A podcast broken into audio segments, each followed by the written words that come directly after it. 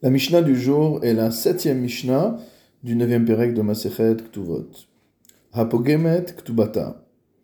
Nous parlons ici d'une femme qui motamo a endommagé sa Ktuba, c'est-à-dire que cette femme vient réclamer sa Ktuba à son mari, mais elle déclare qu'elle a déjà reçu une partie de la somme. Elle vient donc récupérer le solde.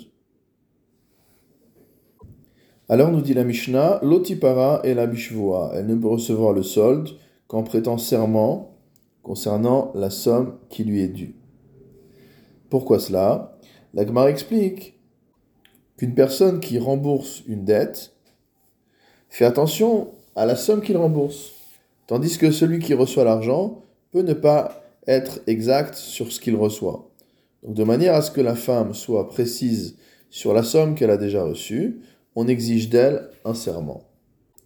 De la même manière, Merida Shehi Perua, si jamais elle vient réclamer la totalité de sa ktuba, et qu'il y a un témoin qui vient et qui déclare qu'elle a déjà reçu le montant de sa ktuba. Alors, l'otipara et la bishvoa, pour contrebalancer le doute qu'a introduit ce témoin unique, elle va devoir jurer elle va devoir prêter serment pour pouvoir recevoir le montant de sa ktuba. Normalement, nous savons que dans la Torah, un témoignage n'est valable que s'il y a deux témoins, mais ici, à partir du moment où il y a un témoin qui est venu semer le doute, on exige de la femme un serment de manière à pouvoir rasséréner le mari et qu'il verse la somme totale de la ketouba sans avoir de doute.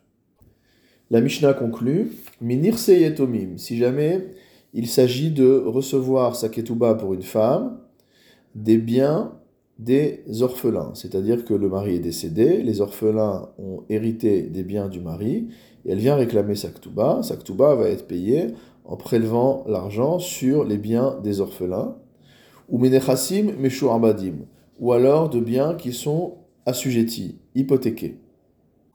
C'est-à-dire des biens que son mari a vendus de son vivant, mais qui donc euh, était liée à la ketouba, veshelo befanav, ou alors qu'elle vient réclamer sa ketouba en l'absence de son mari, lotipara et la bishvoa. Dans tous ces cas, elle ne pourra recevoir sa ketouba qu'en prêtant serment.